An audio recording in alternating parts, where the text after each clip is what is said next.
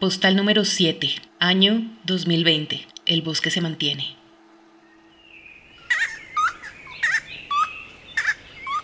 Este es un bosque entre las nubes.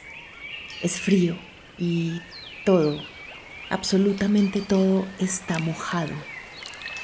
Las ramas, los troncos y hasta las rocas están cubiertos de musgos, quiches, bromelias y orquídeas. Aunque predominan los tonos verdes y brillantes, cuando aumenta la neblina, el bosque se torna oscuro y opaco, casi como si anocheciera. No puedes ver nada a lo lejos porque, a diferencia de las zonas llanas, aquí es imposible ver el horizonte. Aquí te abruma la presencia de vida, de formas, de movimientos y sonidos constantes. Hacia arriba te encuentras con las imponentes copas de los árboles haciéndote insignificante. Hacia adelante, con troncos enormes, imposibles de abrazar. Y hacia abajo, con un colchón de hojarasca y ramas crujientes que amplifican el sonido de tus pasos y de tus más leves movimientos. A veces en repentino caos, pareciera que el bosque estallara en cantos de pájaros, ranas e insectos al son del sonido del viento y del crujir de los árboles. Pero en otras ocasiones pensé el silencio y pareciera que la neblina acallara todo haciendo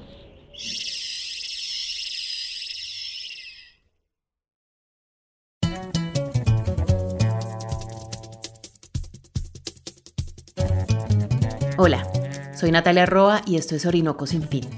El bosque de la postal que escucharon al inicio es un bosque de niebla ubicado a 1900 metros sobre el nivel del mar en la cordillera oriental de Colombia. Está sobre una zona importante de recarga hídrica de la cuenca del río Cusiana, en un municipio llamado Chamesa, un lugar donde el 70% de su territorio aún se encuentra cubierto de bosque. Este bosque del que vamos a hablar es solo un fragmento tiene 7.000 hectáreas. Lamentablemente, desconocemos la historia de nuestros bosques. No sabemos casi nada de ellos, cómo han cambiado en el tiempo, por qué a veces se amplían y otras se reducen, quiénes los han talado y por qué lo han hecho o dejado de hacer. Mm, no es fácil conocer su historia porque ante los ojos de muchos los bosques tienden a ser parte de la escenografía y nunca el personaje principal. En el episodio de hoy y el último de nuestra primera temporada, los invitamos a hacer un viaje en el tiempo y descubrir un homenaje que hemos decidido llamar Postales Sonoras de un Bosque. Bienvenidos.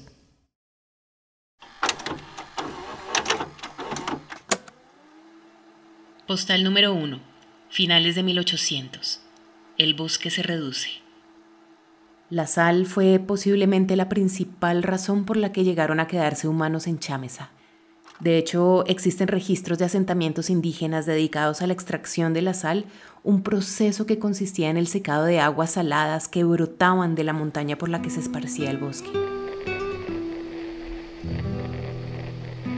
Cuando abrumado de ver tantos y tan fieros montes, cerros y peñascales, preguntábamos al vicario apostólico antiguo misionero de Chámeza, si era probable la existencia de algún pueblo por aquellas salvajes montañas, apareció allá, en el fondo de un gran caldero, el simpático pueblo de Chámeza, con sus altos hornos y fuentes de agua salada, pero allá también, en aquel caldero, en aquella cima profunda y solitaria.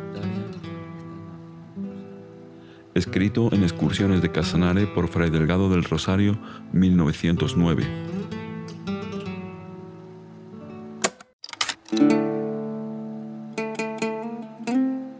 Por esa misma época, un 28 de diciembre, un periodista de apellido Ustio publicó en el Relator y el Diario de Cundinamarca una noticia que alertó al Congreso de la República. Aparentemente estaban sobreexplotando el bosque de Chamesa, pues de allí sacaban la madera que requería el funcionamiento de una salina en concesión. Al parecer, dicha concesión de la sal incluía el bosque. Su tala parecía el único destino posible.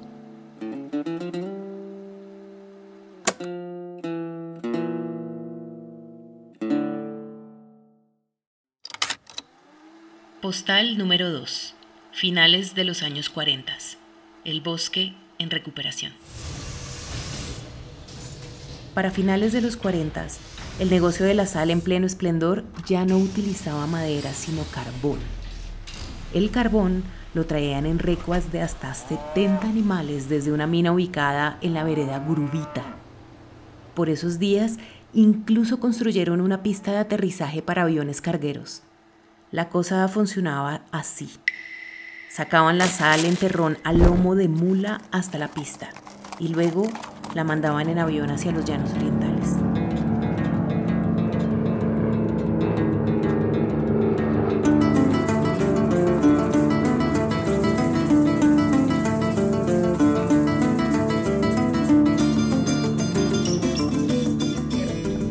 Eh, antes era abajo en la, salina que se llama hoy día San José y ahí no existe la, sola pared de la, de la catedral. En ese, en ese tiempo era la, se dedicaba a unos construir eh, hornos para la sal y, estos que llaman eh, canecos grandísimos para cocinar la sal y eran cocinados con barro de mundo viejo. Se trae el barro en mulas y, allí en el, en el pueblo se, se construían los, los cacharros, se llaman. Y ahí se sacaba la sal, se cocinaba la sal. El negocio se conocía como la empresa de la sal y los dueños, una familia de apellido Celis, asignaban los permisos de colonización de pedazos del bosque y cobraban un impuesto llamado la obliga. Así llegaron muchas familias a establecerse. Cuando llegaban limpiaban, o sea, tumbaban un pedazo de bosque, cultivaban y construían una vivienda. Para limpiar los terrenos para pastos y cultivos se requerían de muchas personas, así que tocaba llamar a los hacheros de municipios vecinos, quienes por lo general también terminaban quedándose. La gente contaba que habían árboles tan grandes que se requería de hasta seis hacheros para tumbarlos.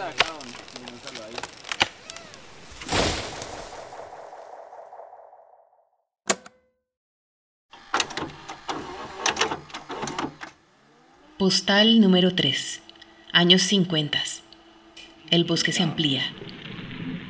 Colombia conoce que por razón de temperamentos y de distinto orden, hay dos jefes que se odian y se abominan.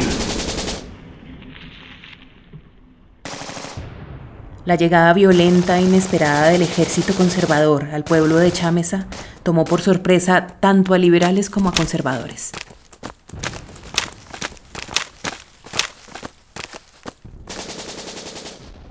Y no vayan más abajo porque ahí, está la, aquella revolución.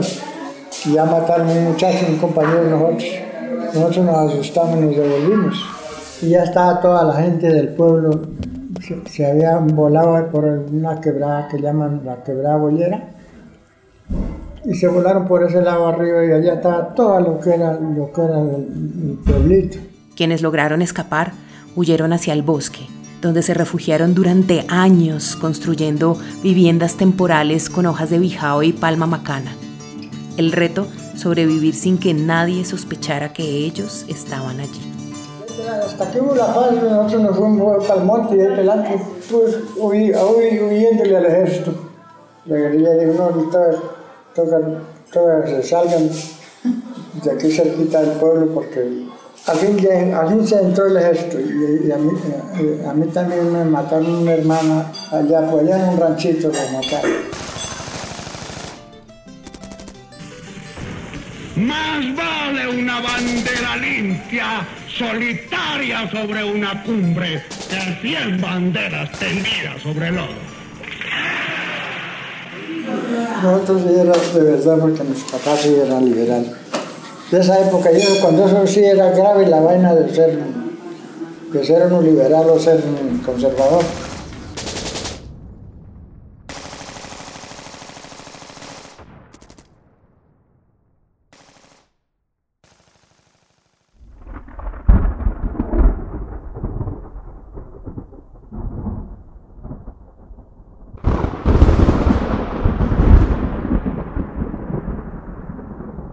Dicen que duraron casi cinco años escondidos en el bosque, pero justo cuando quedaba muy poco para comer, un estruendo que provino del cielo anunció el fin de la guerra y la llegada de la anhelada paz. La paz yo me acuerdo que pasó una avioneta regando papeles por todos lados y, ahí cogimos los papeles a ver qué era que decía, que la paz, que ya iba a haber la paz. Y sí, a poquito de eso, que regalan papeles. Así como lo oyen, una lluvia de papelitos lanzados al bosque desde una avioneta fue la forma como se enteraron que había llegado la paz.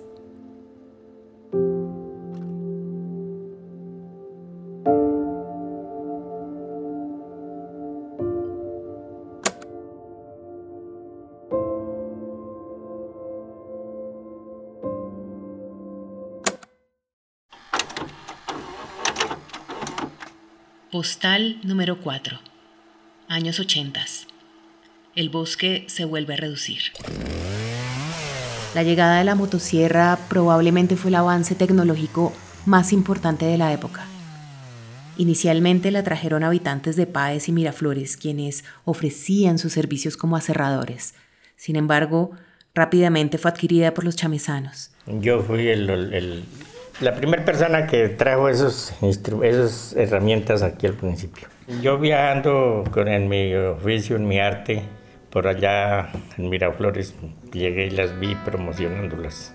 Y entonces, pues sin duda me enamoré de las herramientas porque son, eran herramientas o son herramientas de trabajo que uno las necesita en la finca para muchas cosas. La motosierra facilitó la intervención de zonas cada vez más remotas en el bosque. Lo, lo que una pareja de, de aserradores se llamaban, sacaban en una semana, con la motosierra se sacaba en un día. Entonces estaba uno ganando eso. Se desperdicia un poquito de madera de, con la máquina, con la sierra, sí, es muy, eso es para rendir la madera. Y cualquiera ya se fueron engolosinando y, y ya el que quien podía y quien se creía con capacidad de manejarla, pues la compraba. Y ahí como le daban el manual de instrucciones, pues lo que no aprendía mirando lo aprendía en el manual. A esto se terminó sumando la construcción de nuevas vías, las cuales abrieron las puertas para lo que años más tarde llamarían como la bonanza maderera. Sí, las maderas se clasifican en dos, en, pues, en varias calidades, pero las dos maderas, las, las principales son la de labor, la de contextura, que es la de la tierra, la que se aguanta o 40, 50 años. Eso, eso llamo yo la madera fina de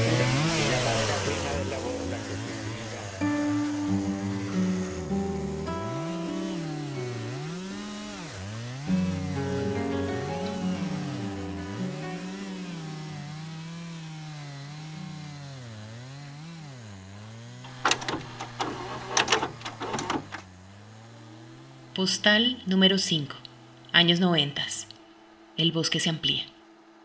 Chamesa fue escenario de violentos enfrentamientos entre el ELN, las FARC, grupos paramilitares y el Ejército Nacional.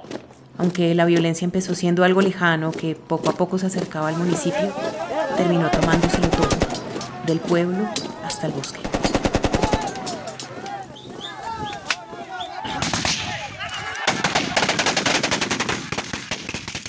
Por eso es que por eso mataron mucha gente. Porque hay muchos muchachos chinas que metieron a eso. Entonces, por eso es que este pueblo ya, ya convencer y por eso es que ya, ya entonces ya no llegaba el ejército, era terrible. Venían los paracos y ellos sí que acababan con todo. Y eso fue lo que pasó, todo eso. Hubo un tiempo que cuando tocó salir a todo el mundo, eso que podía llevar su ganado, los cerdos, todo lo que podía y lo que no dejen por ahí botado. Yo gracias a Dios yo no, pues me salí de acá, pero no, yo no llevé nada. Mi ropa. El conflicto armado detuvo forzosamente la expansión agropecuaria que se vivía en el bosque tras el boom maderero. Muchas familias abandonaron sus tierras y éstas se volvieron a enmontar. Pero además, un grupo guerrillero montó su campamento entre el bosque durante casi una década, haciendo de este un escenario de terror.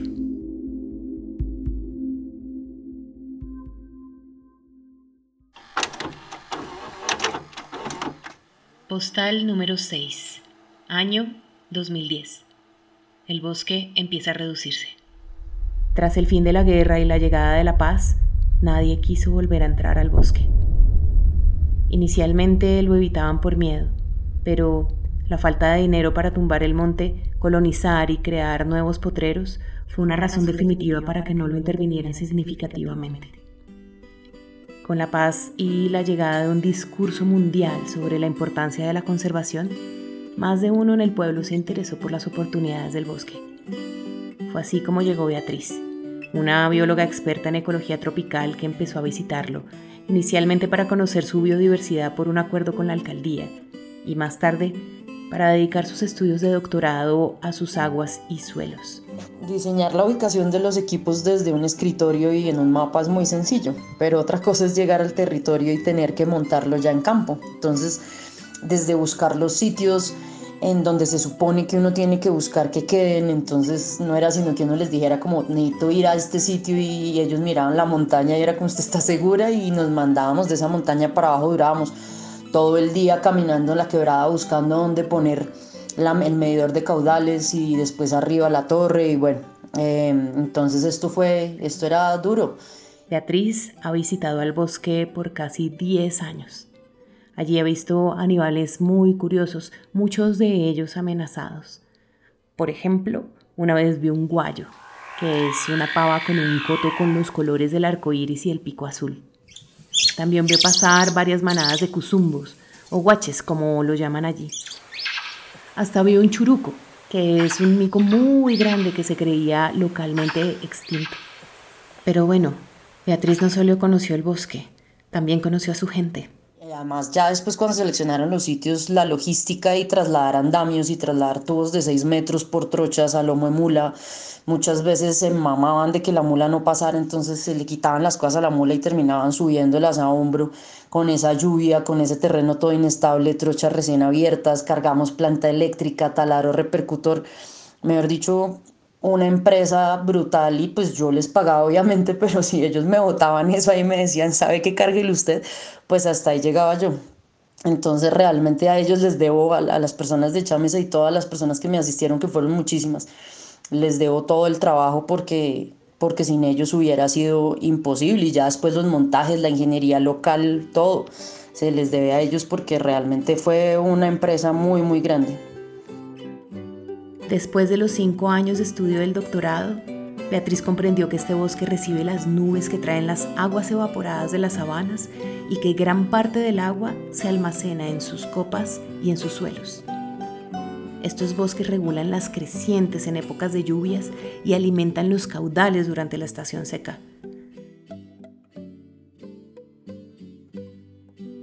Cuando ponemos estas postales juntas, el bosque se ve mucho mejor. Podemos ver sus pulsos al ampliarse y al encogerse. Además, este, al igual que otros bosques en Colombia, no se trata simplemente de árboles y animalitos. Es un panorama mucho más complejo que eso. La historia de nuestros bosques es la historia de nuestras guerras, de nuestra avaricia y de nuestras necesidades. Pero también es la historia de nuestra biodiversidad, de nuestra agua y de nuestra gente. Nosotras no sabemos qué va a pasar con el bosque en el futuro. Por ahora solo podemos documentarlo y encontrar alguna forma en la que el bosque crezca, esta vez no por miedo ni violencia, sino por una decisión consciente y compartida.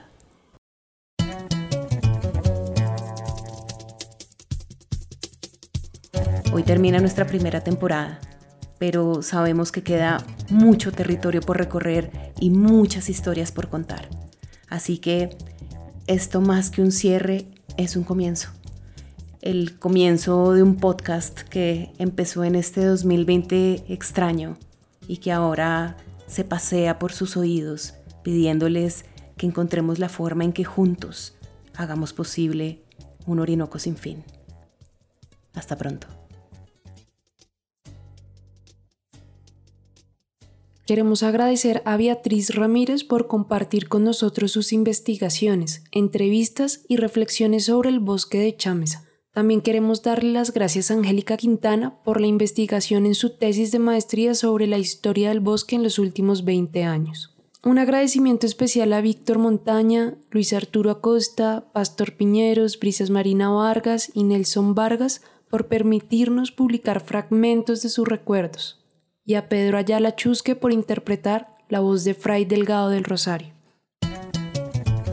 Orinoco Sin Fin es un proyecto de ABC. El guion y la presentación son hechos por Natalia Roa, la investigación por Andrea Barrera y Beatriz Ramírez, el diseño sonoro y la edición por Camila Morales. La idea original es de Camila y Natalia, y en este episodio, con la música, nos acompañó Entretejido.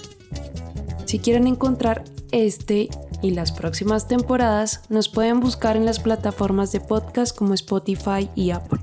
Pueden encontrarnos como Orinoco Sin Fin.